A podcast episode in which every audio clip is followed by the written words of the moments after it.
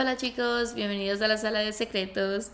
Tenemos con nosotros a Sebastián. Sebastián, bienvenido. Hola, soy Sebastián, tengo 26 años. Hoy les voy a compartir a todos lo que ha sido mi experiencia o una de mis experiencias en una de esas famosas aplicaciones para citas. En este caso, les voy a hablar de Grinder. Eh, me considero una persona abiertamente bisexual y en mi exploración de la sexualidad llegué al punto de encontrarme con estas típicas aplicaciones de citas, que si el Tinder, el Grinder, y en este caso les quiero compartir en esta tarde o noche, no sé qué momento, en qué momento estarán escuchando esto, eh, una de mis experiencias en una cita de Grinder, que es la típica aplicación de citas, para citas entre hombres. El escenario de esta historia es en mi preciosa y amada Boston. Eh, todo empezó en una tarde de un lunes eh, yo estaba muy etéreo, muy eh, en mi mundo de la aplicación, muy en mi papel de la conquista y todo esto así, hablando con personas y que si quedamos y no quedamos, y entre todas las personas me llamó mucho la atención solamente una, porque pues ahí uno entra y eso son cantidades de gente hablando al mismo tiempo. Pero si y viste... Con diferentes... ¿Te juntaste alguna vez con otras personas o fue solamente por texto y esta fue la que te llamó la atención y con esta fue que te quedaste texteando? A ver, sí, fue exactamente así. Yo nunca fue, de hecho, la segunda vez que utilicé la aplicación y que realmente me animaba a verme con alguien. Cabe destacar que de este tipo de aplicaciones se dicen muchísimas cosas, en especial de las aplicaciones de, temas entre para homosexuales porque pues por ahí se dan secuestros, te sacan el riñón y todo este tipo de cosas. Oh y al ser yo sí es una es algo muy terrible y todo este tipo de cosas. Al ser yo un extranjero y de paso en otro país pues me toda la vida me ha tenido como pensando y me lo pienso dos veces antes de realmente ir a encontrarme como que con alguien a un sitio. Pues en esta ocasión olvidé todos esos detalles, yo estaba súper entregado a la causa y, ay no, qué barbaridad. Entonces, era un árabe, aproximadamente 40 años. Y tú tienes 26. Y yo tengo 26. Pero mediante la aplicación, él había dicho que tenía por ahí unos 33. O sea que Ah, él me engañó. claro. Él me mintió. Y quedó de, quedé de verme con él cuando yo saliera de, de, de mis ocupaciones y nos íbamos a ver en un hotel que está ahí en el downtown cerca de cerca de este parque muy bonito que tiene un lago y todo esto. Yo fui a casa, me preparé, me perfumé, me encremé, así tipo tipo tipo la chica que va a llegar al harem para ser escogida por él. Una vez listo, emprendí yo camino para la gloriosa cita que iba a tener lugar en ese hotel. Yo tenía unas expectativas súper, hiper, mega altas. Yo dije, al fin triunfé, al fin aquí está, al fin éxito, al fin voy a empezar, empezar una cosa así bien. Le comenté a mis amigos más cercanos e íntimos ahí en Boston porque pues siempre me gusta dejar constancia Ujú. de qué estoy haciendo, dónde estoy, pues más que todo por seguridad, cuando eres extranjero. Claro, si estás en especialmente- otro país, Claro, especialmente si te vas a juntar con alguien que no conoces. Claro, claro, efectivamente. Pues dejé constancia, me voy a ver con una gente, esto fue una cita así, eh, por eso que voy así todo en perfumado. eh. En cuanto llego ahí, eh, resulté ser prácticamente estafado porque no era la persona de la foto, parece que había puesto una foto 10 años más atrás. No estaba tan ¿En mal. serio? Exacto, no estaba tan mal el tipo ya en persona, pero no era pues lo que me había mostrado al principio, o sea que llegué a la cita mediante engaños. Empezando ahí, yo, yo me sentí un poco mm, defraudado de la situación, pero más sin embargo dije, ok, vamos a ver qué va a salir aquí. Yo pasé dentro de la suite, estaba en una de las suites más grandes, era súper, súper, súper enorme, tenía sala, cocina de tipo penthouse. Por cierto, yo jamás de mi vida había entrado a ninguno de estos hoteles de alrededor del, del Boston Common. Una vez dentro, yo veo que el tipo estaba en bata y yo estoy tipo así frío porque no esperaba acción de inmediata. Aparte, tampoco estaba para tal evento sexual. Pero ni siquiera te sedujo. No hubo ni cena romántica, no hubo ningún tipo de seducción, de una vez al hotel y pum a lo que iba, a lo que según él iba. A lo que según él iba. No, no hubo ningún tipo de seducción, no hubo ningún tipo de palabras, o, sea, eh, habíamos quedado para conocernos realmente. Yo sí me alisté y sí me alisté para todo, pero era para primero conocer a la persona y después decidir si ocurría algo o no. Era como explorando la sexualidad un poco más allá de. Llegué ahí resulta que él solamente quería prácticamente eh, satisfacer sus deseos y listo. Y cuando veo su celular veo que tiene una foto familiar con lo que yo asumí que sería su esposa, su hijo. Y yo digo, dije, no puede ser que eh, esto me esté sucediendo. Pues estaba con una persona que me había llevado bajo engaños y que aparte tenía familia. Ah, ok, cabe destacar que yo vengo de un ambiente súper conservador del cual todavía conservo algunas de esas enseñanzas. Yo me doy cuenta que él es un tipo casado con hijos. Yo me aterro mucho porque yo siempre dije que yo no quería estar con una gente que estuviera casado porque si yo un día llegas a casarme a mí no me gustaría que me haga. Claro, Por obviamente. Eso digo ahora, pero también hay, hay que estar claro con el tema de nunca decir de esa agua no beberé. Muy cierto.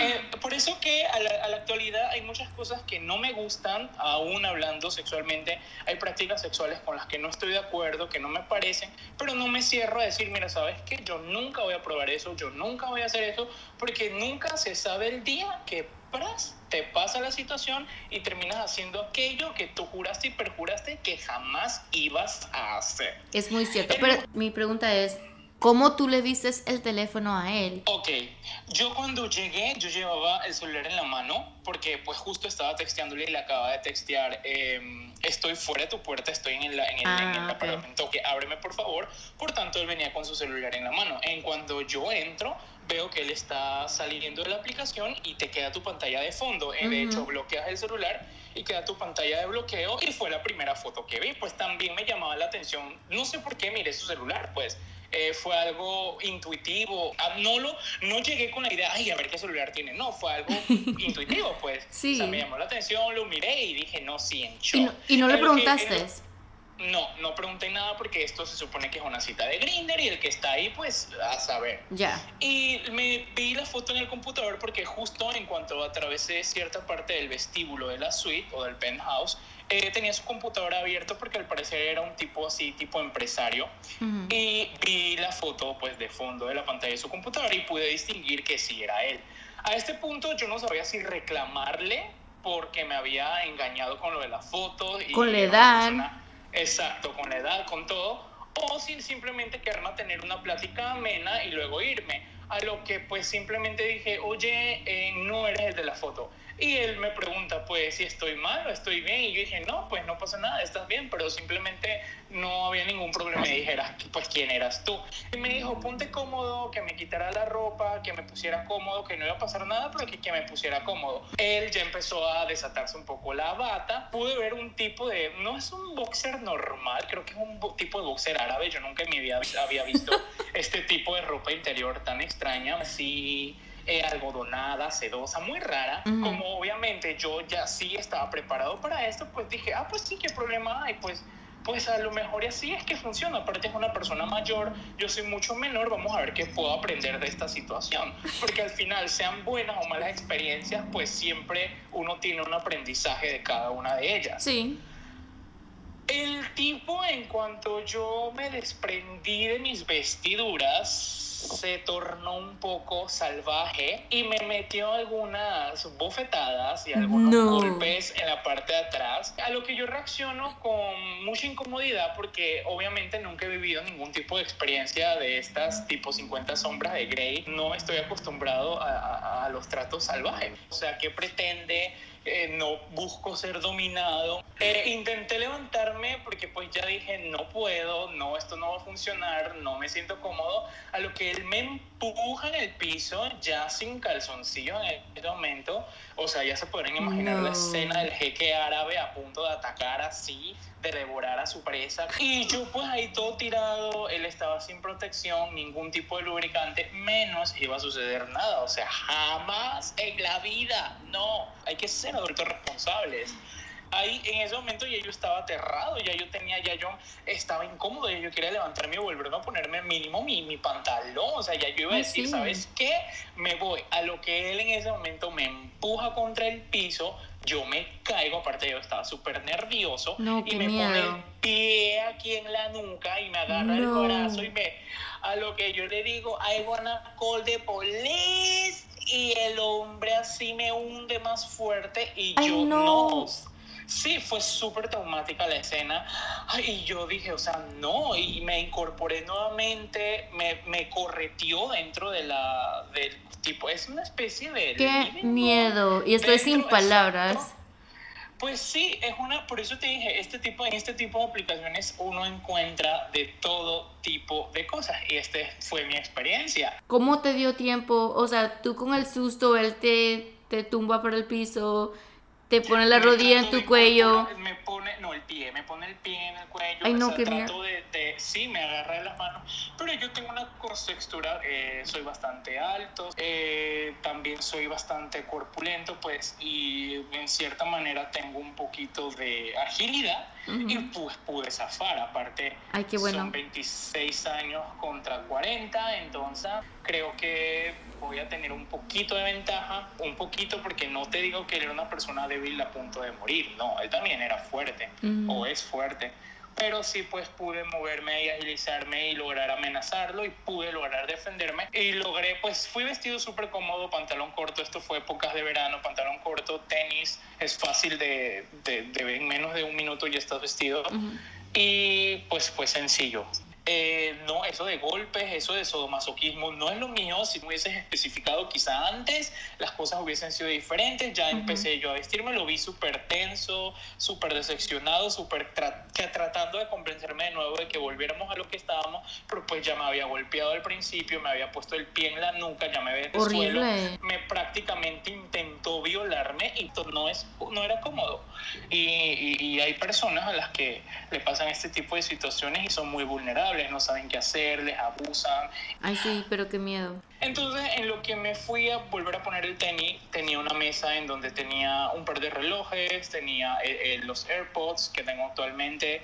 entre los relojes sí pude ver que tenía Cartier, que tenía eh, Rolex. Y dije, pues como me golpeó tanto, o sea, yo me sentí en un momento muy enojado, muy furioso, porque entre la mentira, entre los golpes, no puedes agarrar a una persona que porque la citaste en una, una... Y es que tú no eres un objeto. De, esta manera, exacto, no puedes venir a abusar así de la gente. Pues yo estaba enojado, yo me sentí vulnerable en ese momento y sentí algún tipo de deseo de venganza. Y dije, ¿sabes qué? Él está distraído, él está allá, yo puedo agarrar esos relojes y me los llevo. Pero como son relojes tan costosos, dije, ay, a lo mejor, ¿y yo qué voy a hacer con esto? Esto eso generalmente está registrado, todo este tipo de relojes tiene una serie que eso está registrado, luego yo iba a terminar en problemas y luego vi una cajita blanca que para ese entonces yo no sabía que eran no que eso eran unos AirPods y dije, ah, eh, mejor esto tiene diamantes y esto me sirve. Y salí de la habitación, pero salí súper apresurado con miedo de que se iba a dar cuenta de que en su mesita no estaban los AirPods, iba a salir y luego ya sí me iba a acusar de ladrón y pues el pobre era yo y el pudiente era él quien iba a terminar a las malas iba a ser yo. Así que sí, aunque te trató de abusar de ti. Exacto, porque no habían pruebas de eso, pero sí habían pruebas de que yo tenía sus AirPods. Y ya luego en la calle cuando abrí, resulta que eran esos audífonos y yo dije, no, bueno, audífonos. Aparte tenía, no tenía, pues. Y es el recuerdo que tengo hasta la fecha. Y así terminó. Luego ya no he tenido más citas ahí porque pues a mí nunca me parece como que nada bueno. No, y es que después de esa experiencia que tuviste. Y exacto, luego tuve uno en Europa pero fue antes de eso. Esa sí fue bonita, pues, pero esa ya será para otra ocasión. Pero sí, fue muy traumático y es cierto todo lo que se cuenta ahí, de todo lo que se dice en internet sobre estas aplicaciones. Uno encuentra, hay gente que tiene buena suerte y pues encuentra gente bien y le pasan cosas bien, pero en mi caso, la verdad fue demasiado traumático. Yo no sé si a lo mejor él me pudiese golpear más fuerte o yo ya me... O te hubiera violado, qué miedo. Exacto, y o sea, si es algo con lo que no te sientes cómodo y no estás a gusto, pues no es lo tuyo. Y sea como sea, yo había decidido llegar ahí por voluntad propia y en ningún momento él me obligó a, sí llegué eh, bajo engaños, pero también tuve la oportunidad y si pude, pues irme y no quedarme ahí a, ser una víctima de un abuso de una persona con algún tipo de problemas sexuales muy fuertes. Entonces, no lo vi, sí lo vi como una experiencia traumática, pero no lo vi como que debo de llevarlo a mayores. Aparte de las experiencias se aprende y de ahí pues ya tengo una gran enseñanza de que yo no puedo citarme con una gente directamente en una habitación a solas y de que primero uno se cita afuera, en donde hay público, donde no esté en un lugar íntimo y donde tu vida pueda estar salvaguardada, pues. Sí, no, y también, aparte, como tú dices, conocerlo primero. Exacto, también estuve analizando, pues ya ha pasado mucho tiempo de esto y en mi análisis pues encontré que también fue un choque cultural bastante fuerte. Cabe mencionar que esta persona, como mencioné, pues era de los países del Medio Oriente, en donde las prácticas sexuales son mucho más restringidas, como la de él, en este caso, que era una persona ya con familia, pero que pues eh, su esposa o sus esposas no satisfacen realmente su verdadera demanda. Y le toca desquitarse de otras maneras que ocultas o, o sí escondidas para no infringir ante la sociedad de él, que es una sociedad muy estricta, no infringir ninguna norma ante ellos y seguir manteniendo la apariencia que hasta ese momento ha llevado, pues. Entonces, pues es el análisis final que tuve de la situación y dije, pues no voy a juzgar tampoco eh, cada persona sabrá y pues me tocó así y qué bueno que pude zafar con unos AirPods. pero unos AirPods no vale la pena lo que tuviste que pasar. Exacto, pues pero en el momento no sabía lo que era como mencioné sí, yo. Sí. Y pero no, pues así fue como termina el desenlace de este encuentro en Grindr. Ay no, pero qué miedo, qué miedo y tú eres muy valiente de verdad. En verdad sí, en verdad sí me siento, me siento afortunado de poder estarlo compartiendo y pues como moraleja y mensaje de todo esto después de que está bueno ese tema de conocer gente así, pero siempre y cuando uno tome las verdaderas y buenas precauciones necesarias de acuerdo a cada situación y no meterse a lo loco, no meterse a lo ciego, porque son muchos los testimonios como este reales de que de que puedes terminar siendo víctima de, de algo mucho peor. Y pues, son pocos los testimonios que perduran para contarlo, o, que, o como yo que lo estoy contando. Hay personas que murieron en, en plenas situaciones y que ya hoy no están con nosotros, lastimosamente. Sí, tienes toda la razón y qué bueno que fuiste inteligente también como pues para protegerte tú mismo y, y qué bueno también que aprendiste esta lección. Sí, a lo mejor y me va a hacer falta más adelante algunos psicólogos y así para subsanar esas heridas sentimentales y mentales y esas secuelas que ahora no me dejan querer hacer cita con más nadie. Pero no importa, eso todo bien me siento muy contento de haber compartido esto con cada uno de ustedes. Eh, espero que les sirva este testimonio y esta experiencia real vivida eh, para proteger mi identidad. He hablado bajo el seudónimo de Sebastián. Y espero también poder compartir eh, las historias que sigan más adelante con ustedes y poder escucharles también. Quiero agradecer a Elsie que me ha dado la oportunidad en esta increíble y emocionante plataforma de compartir historias y así de vidas secretas, que yo sé que esto es toda una revolución y todo un éxito para los jóvenes que se sientan que no saben qué hacer, que no saben cómo llevar su sexualidad, que no saben qué decisiones tomar. Todo, todo, todo está bien porque eres así y lo que sientas, eso está bien. Y más que decir gracias, Alicia, por la oportunidad, de verdad, eres una genia, eres una diosa por estar haciendo esta titánica labor. Ay, tan bello, me dio mucho gusto de haberte tenido con nosotros y de verdad que muchas gracias por compartir una historia tan intensa con nosotros acá y ojalá que nadie más toque, le toque pasar por algo así. Ojalá. Me dio muchísimo gusto tenerte con nosotros. Espero tenerte de nuevo. Claro que sí, Hasta la próxima.